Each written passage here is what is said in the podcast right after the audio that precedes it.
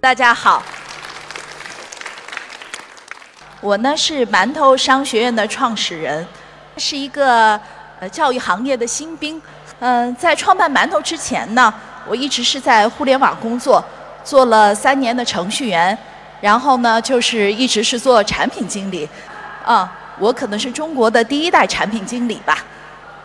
那我今天分享的话题呢，就是在互联网环境之下的职场新生代的职业教育所面临的挑战。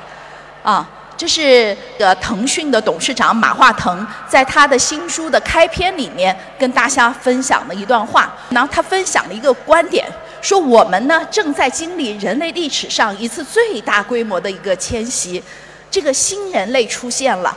这些呢，九零后、零零后和这些前辈相比呢，它不仅仅是简简单的、简简单单的岁月变化，而是互联网所催生出来的新生代，完全是两个物种。那么我们呢，经常讲互联网转型、互联网加，但是比起互联网转型和互联网加来讲，他形容这是一场更大规模的迁徙，就像当年哥伦布发现新大陆一样。我们现在的人类正在从一个我们真实的、现实的星球往这个数字星球上迁移，而这些创业者就是这些呃数字时代航海者的船长。啊，在这个数字变迁时代，你会发现人文在更新，媒体也在更新。我们这些七零后、八零后呢，我们叫数字时代的叫什么呢？叫移民。因为我呢是九二年上大学，我也是在上大学的时候才刚刚接触了一个电脑。但是现在的小朋友可能特别像我女儿啊，她生下来就会滑 iPad，然后现在呢已经开始从 APP Store 上下载游戏了啊。愤怒的小鸟，呃，跳房子也玩得非常非常好。那么这辈九五后、零零后，他们是数字时代的一个原住民，在这个场景之下，大家发现媒介发生了非常大的一个更新。过去是慢时代，现在是快时代；过去呢是科层时代，现在是扁平化的时代；过去是理性化的时代，现在是一个感性化的时代。媒体在更新，人文在更新。对这个新职业和新职场就提出了更大的一个挑战啊！你看，像我们的父辈们，他们很多时候，我的父母是医生，他们一辈子都在从事医生这个行业。但是像我，我做过程序员，做过产品经理，现在又来从事教育工作者。啊，最近呢，我们开设了一个新媒体专业，我们发现，哎，来上新媒体专业的很多都是 4A 时代的一些广告公司。啊，应该他们是那个时代佼佼者，为什么反过头来来学新媒体呢？对呀，现在大家不看纸媒了，大家呢也不看电视媒体了，是不是？现在不经常打开电视了，所以呢，这些传统媒体受到互联网的挑战是非常非常大的。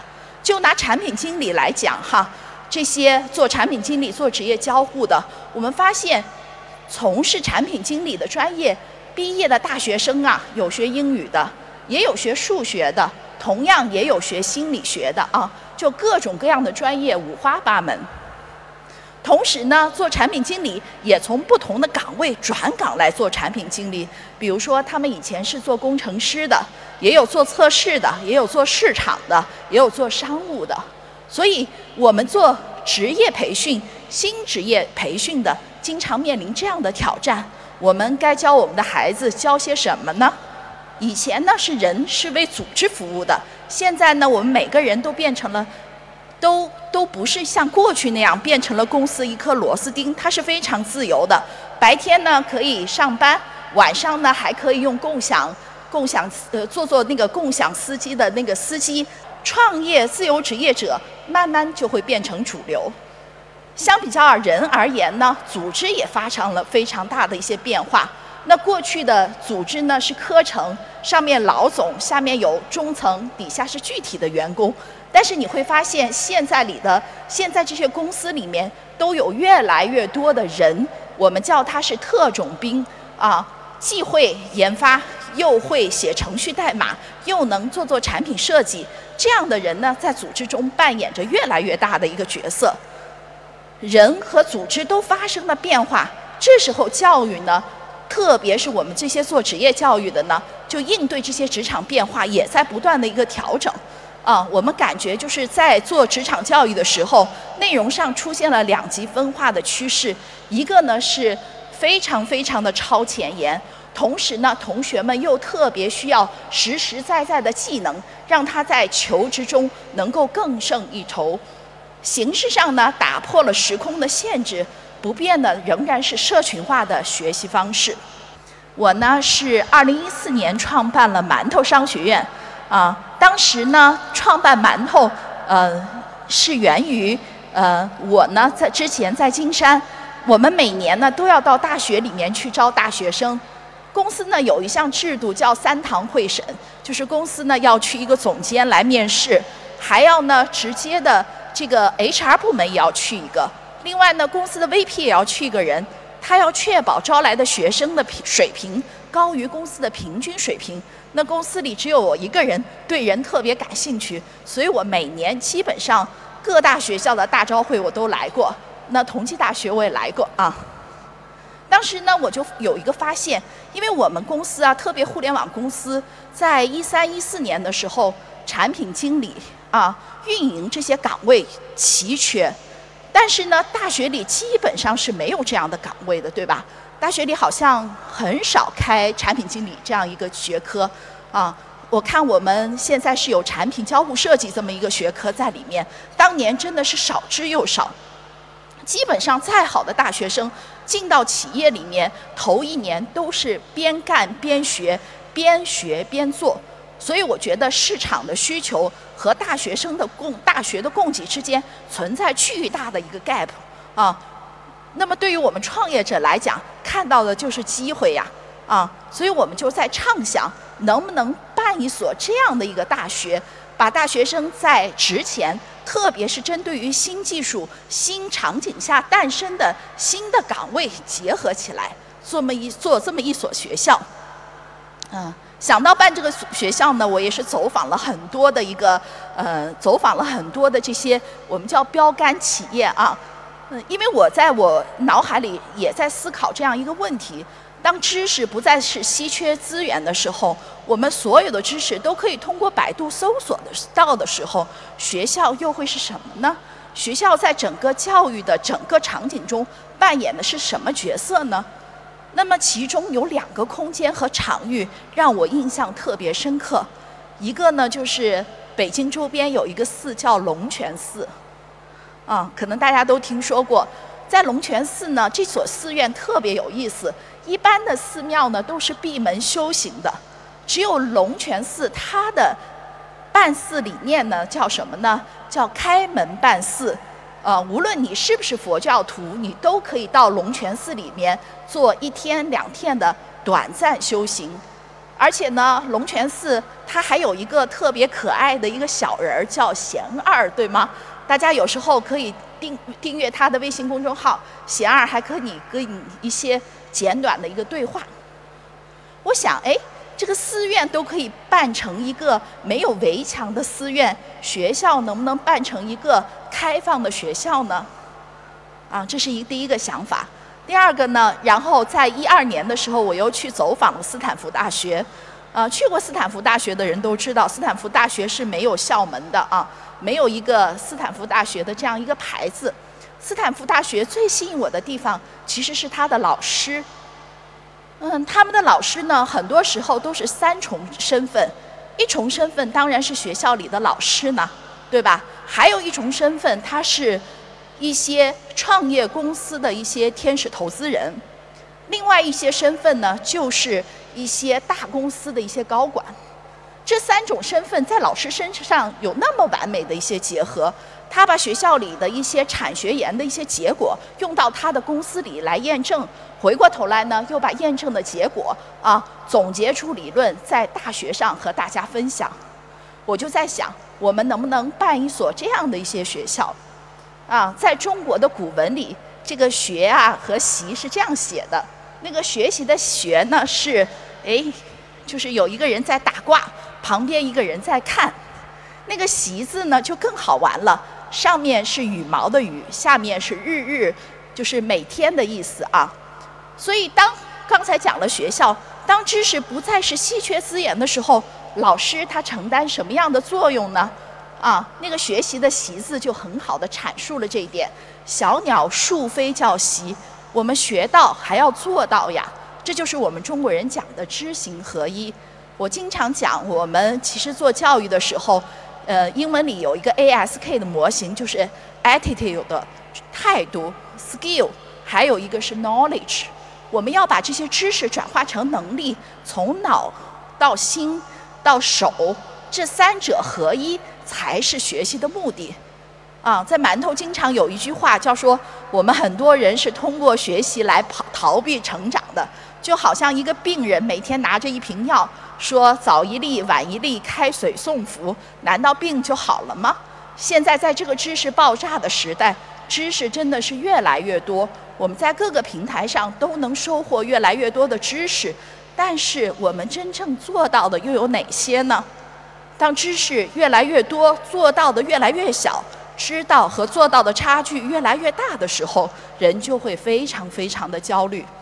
所以我们在想哈，就老师在某种意义上讲，他是一个榜样的作用，就是那个馒头 mentor 的意思。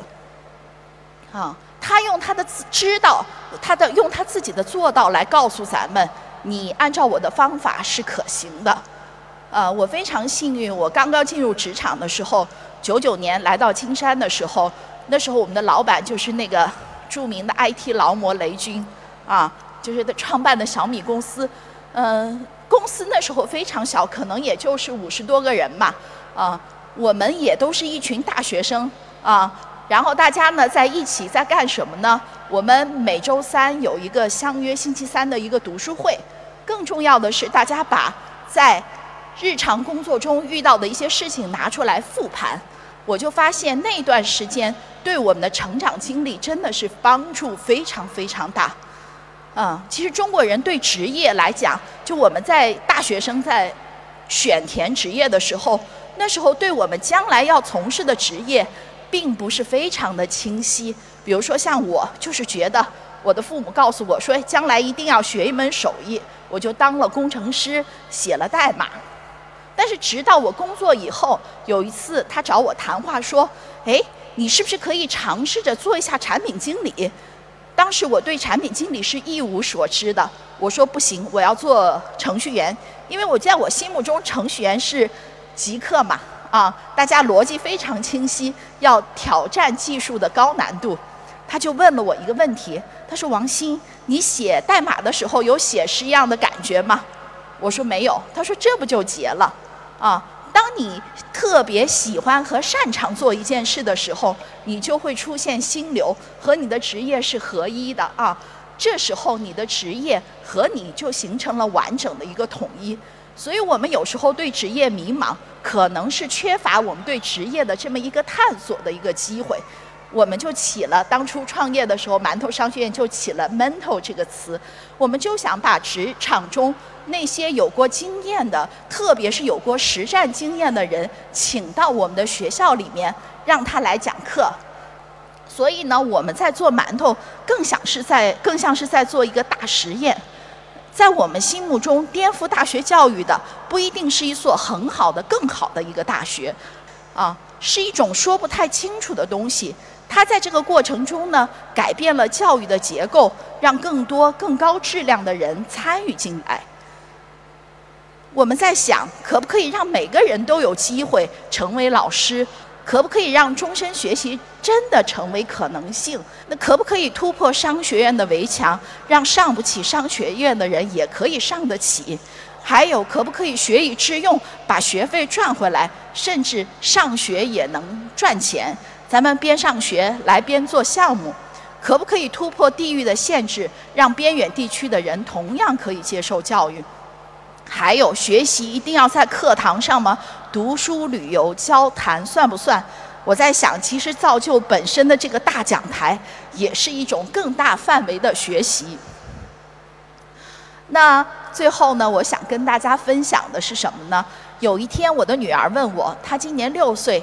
大家都知道，小孩的为什么真的是很难回答。他的老师问他：“你的妈妈是做什么职业的呢？”